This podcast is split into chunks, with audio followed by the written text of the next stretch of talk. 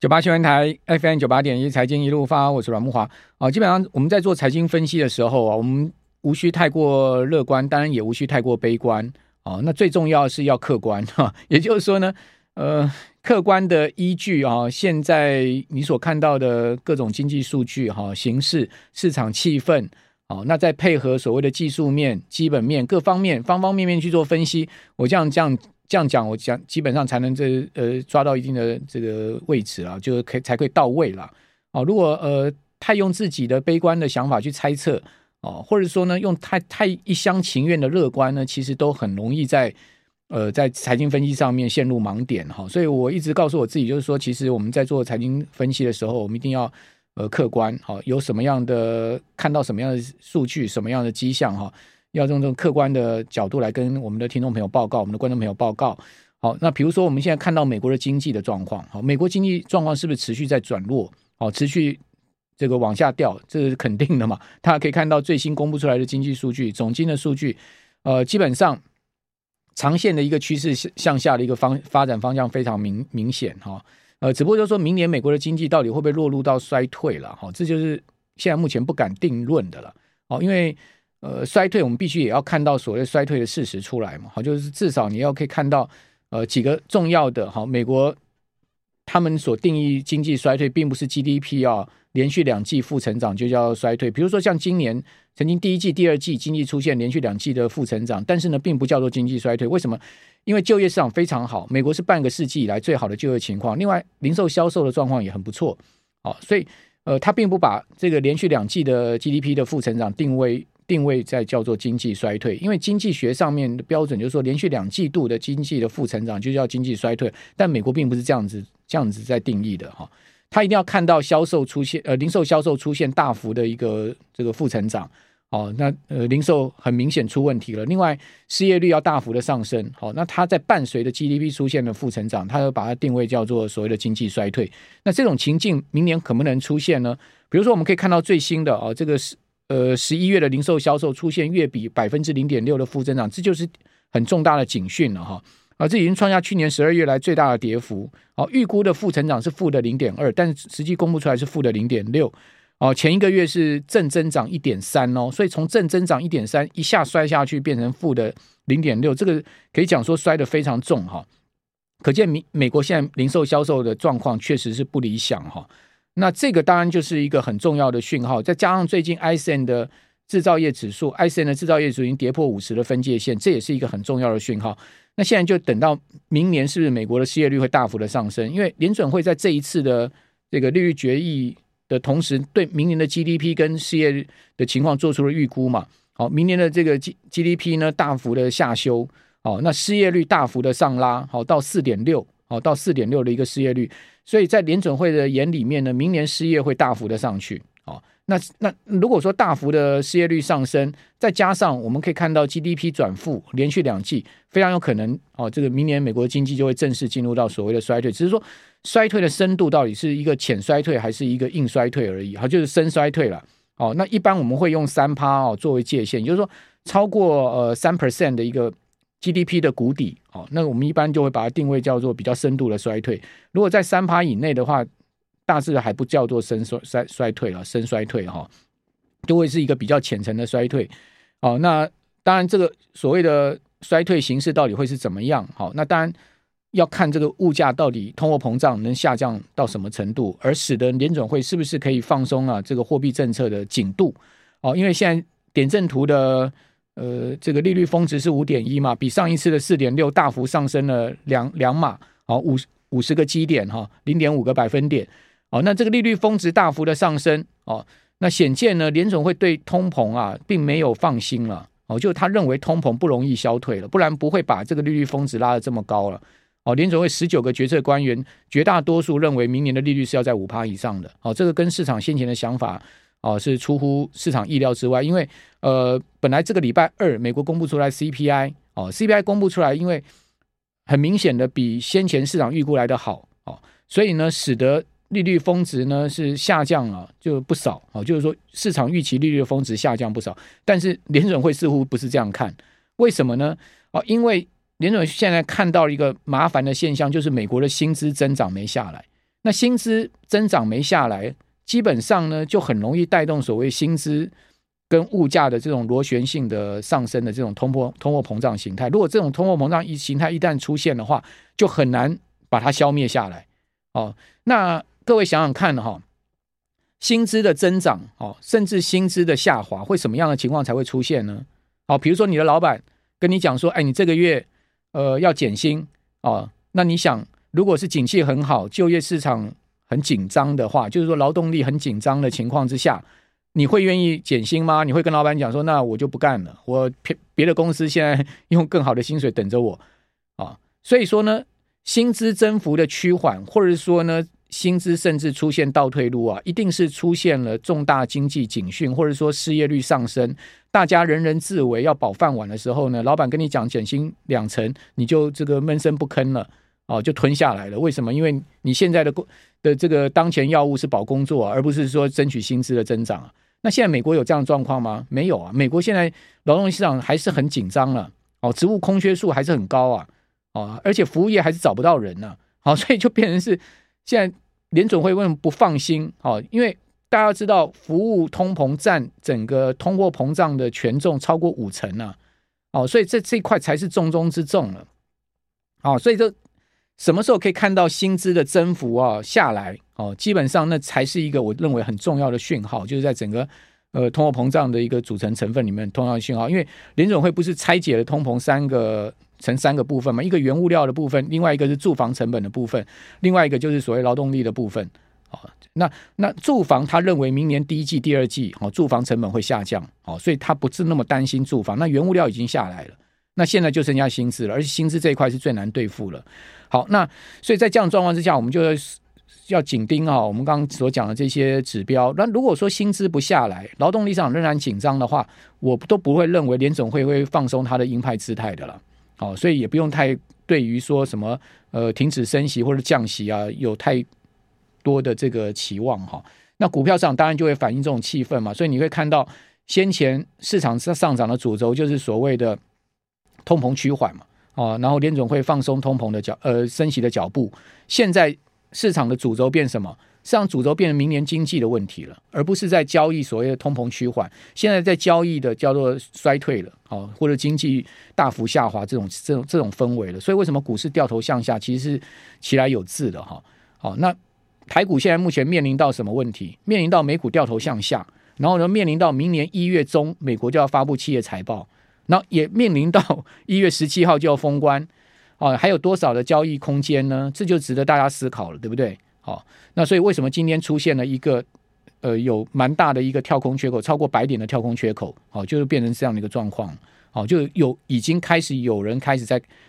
不呃不不计代价开始在砍股票了。就是说，他我们都知道要出股票是这样，有的如果你认为行情还可以持续，你就慢慢出嘛。哦，边拉边出，边拉边出啊！当你看到他不计代价砍股票的时候，就代表他知道后面行情要直转急下，他就可以开始用市价抛了。好，主力啊，或者说做手啊，或者是个大股东用市价在抛了。那这样的一个抛法的话，就造成这个指数比较明显的下跌。所以为什么今天一跌跌了这个曾经到过将将近三百点？好，就是这样一个状况。是我在股市的一个多年经验哈。那至于说台湾明年的状况是什么？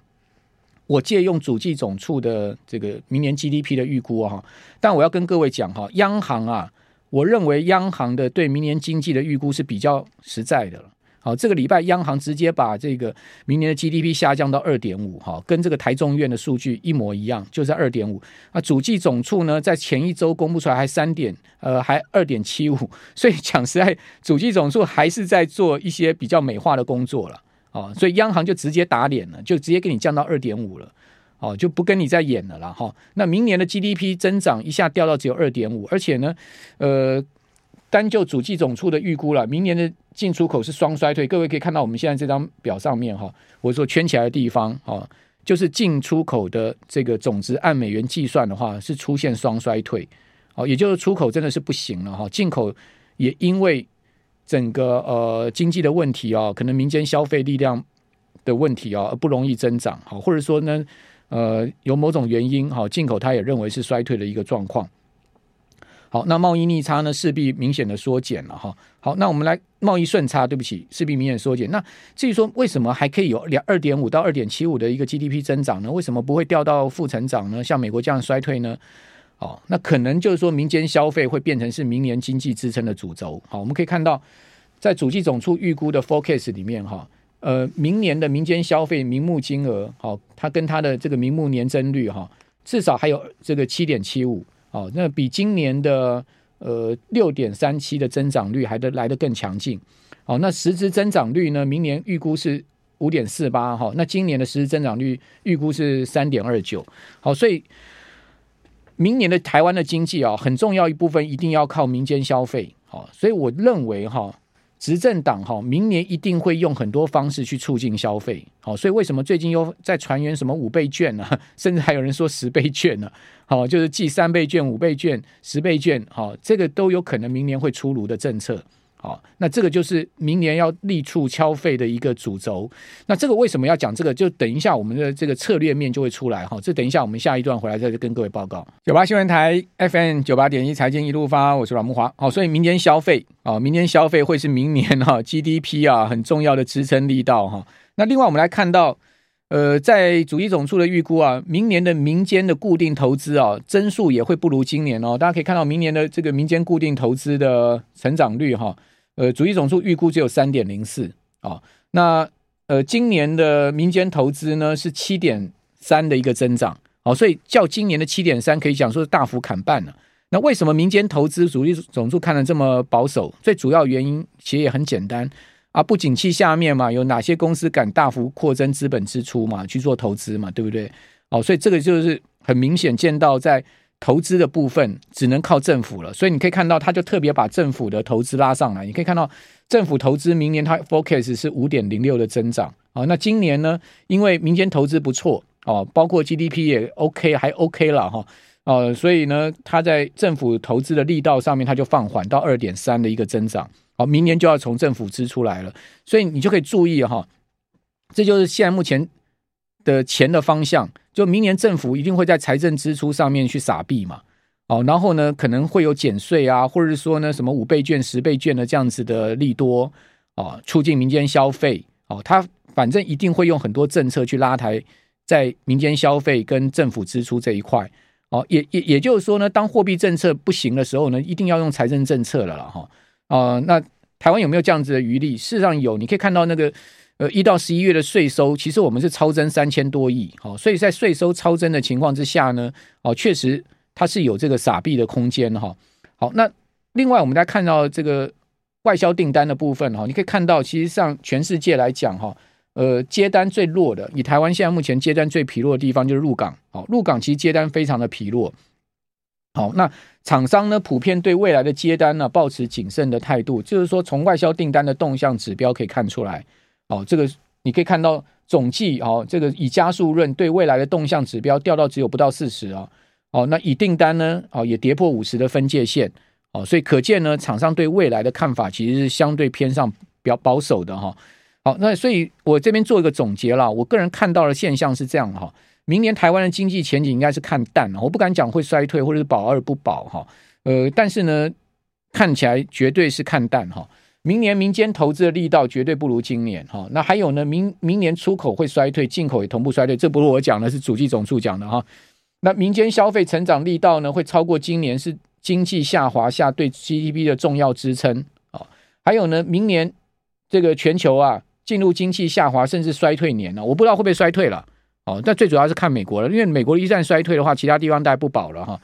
所以拼内需会是成成为各国啊支撑经济的主轴政策，就财政政策又拿出来了哈。那如果物价没有降到低位之前呢，货币政策没有发力的机会，除非物物价降到低点，也就你要看到通货膨胀很明显的下来，就像联准会所讲的，鲍尔所讲的，降到他们觉得有信心，好会到两趴哦，它才会开始啊这个降息，好也就货币政策才会发力了哈。那物物价没降之前呢，各国的财政政策只能用财政政策来发力。比如说最新的，大家应该有听说啊，中国大陆啊，明年第一季要投一兆人民币啊，扶持半导体好，所以为什么最近这个大陆的一些半导体股票已经活蹦乱跳？好，就是这个计划，这个是路透社哈引用三位消息人士的透露说，中国正在制定一项规模高达一兆人民币，哦，折合大一千四百多亿美金的一个半导体扶持计划，哦，朝向实现晶片自主自立的一个目标迈出，哦，也是为了对抗美国意在减缓中国技术进步的举措，哦，那全世界现在各国都在搞这个所谓的 自己的晶片自给自主嘛，欧洲也推出了所谓欧洲版的。呃，晶片法案，美国的这个美国版的晶片法案，台湾不是也推出了一个台版的晶片法案吗？那中国大陆当然也要推出他自己的所谓的呃陆版的晶片法案哦。那同时呢，中国政府计划在未来五年内啊，要推出它的规模最大的财政刺激计划哦，一样是为了拉抬整个 GDP 哦，不能 GDP 掉到只有两趴，那是在就很难看了哈。呃，所以要以补助跟税收优惠的方式，好促进呢中国。国内半导体的生产跟研究活动，那这个半导体呃报道报道也说了哈，路透社的报道也说，中国半导体的相关公司啊有权获得百分之二十的采购成本的补贴。那这个计划可能在明年第一季就要实施，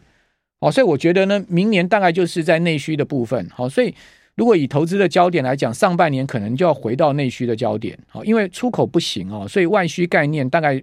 能琢磨的空间不大，哦。那哪一些我觉得可以关注呢？就比如说一些坏到不能再坏的产业，例如说跟中国大陆过去两年清零风控哈有关的这种所谓的内需型产业有关的，像钢铁啦、造纸啦哈这些呢，塑橡胶啦，现在是真的很坏哦。但是如果明年它在财政政策上面启动哦，然后呢给予各种税税负上面好，或者是说财政政上面的这个刺激的力道哦，不排除大陆明年的经济形势会比今年。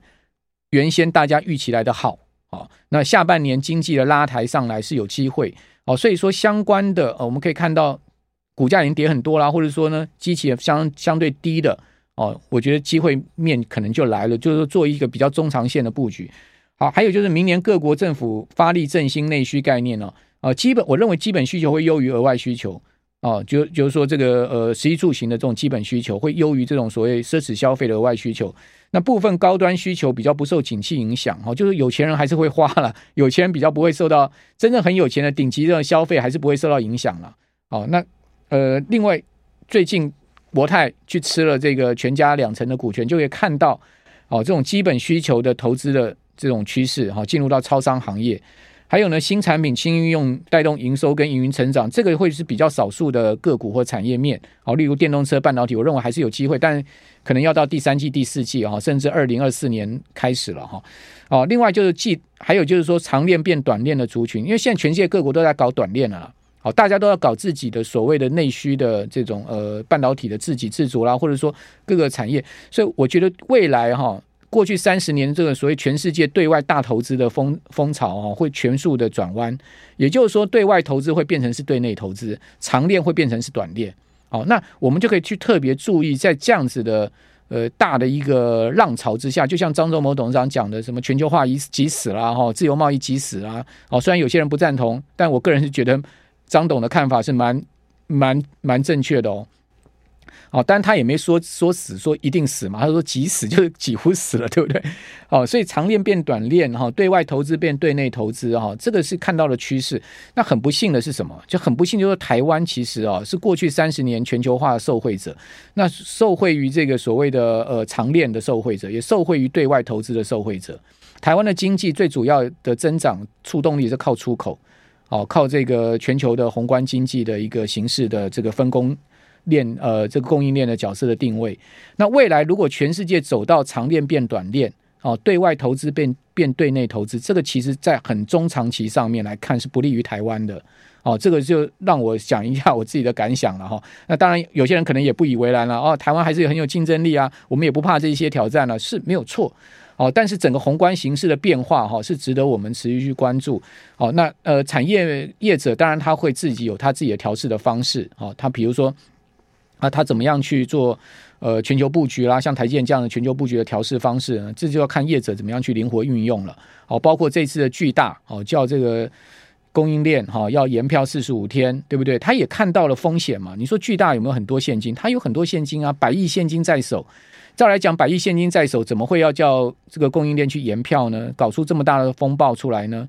哦，那可能他看到的这个状况会比我们可能预期的状况更差嘛，所以他要赶快做好准备嘛，所以他也许认为明年的全球经济形势非常不乐观嘛，所以他才会去做这样子的一个打算嘛，是不是这样子？就我们从另外一个角度去思考是这样，就说啊，对啊，没有错啊，巨大有一百亿现金，他怕什么？他怕是如果状况比预期更坏呢？哦，那怎么样因应呢？一家公司要生存下去，一定要做好全方位的规划跟打算嘛，所以我只好现在先。做这个超前部署了嘛？所以这句话蛮流行的嘛？是不是这样子？好，那要但是当然是要真的超前部署了，不是嘴巴讲讲而已哈。好，所以啊，我觉得如果回到技术面上面，还是要去看这个跳空缺口了哈。今天我有跟我们的听众朋友、观众朋友特别报告，就是说今天出现空方第一个跳空缺口哈，这个空方形态上比较明显的一个跳空缺口，那这个是值得。谨慎一点看待的哈，尤其持续也已经毕竟十二月底哈，再加上一月中哈，美国企业就要一连串的公布财报，正好是在我们过农历年前的时候，哦，今年农历年呢、提早的有点不是时候了哈，呃，这正好卡到了大家没办法交易的那个时段啊，没有办法交易的话，我们就要可能要特别去注意哈，呃，国际股市波动的风险可能会对我们没有办法交易这样的一个情况所造成的一些呃负面的影响。好，那以上呢是我自己个人的一些浅见，然后提供给我们所有观众朋友参考。好，那我是阮慕华，那我们下个礼拜哦，我们再见面喽，拜拜。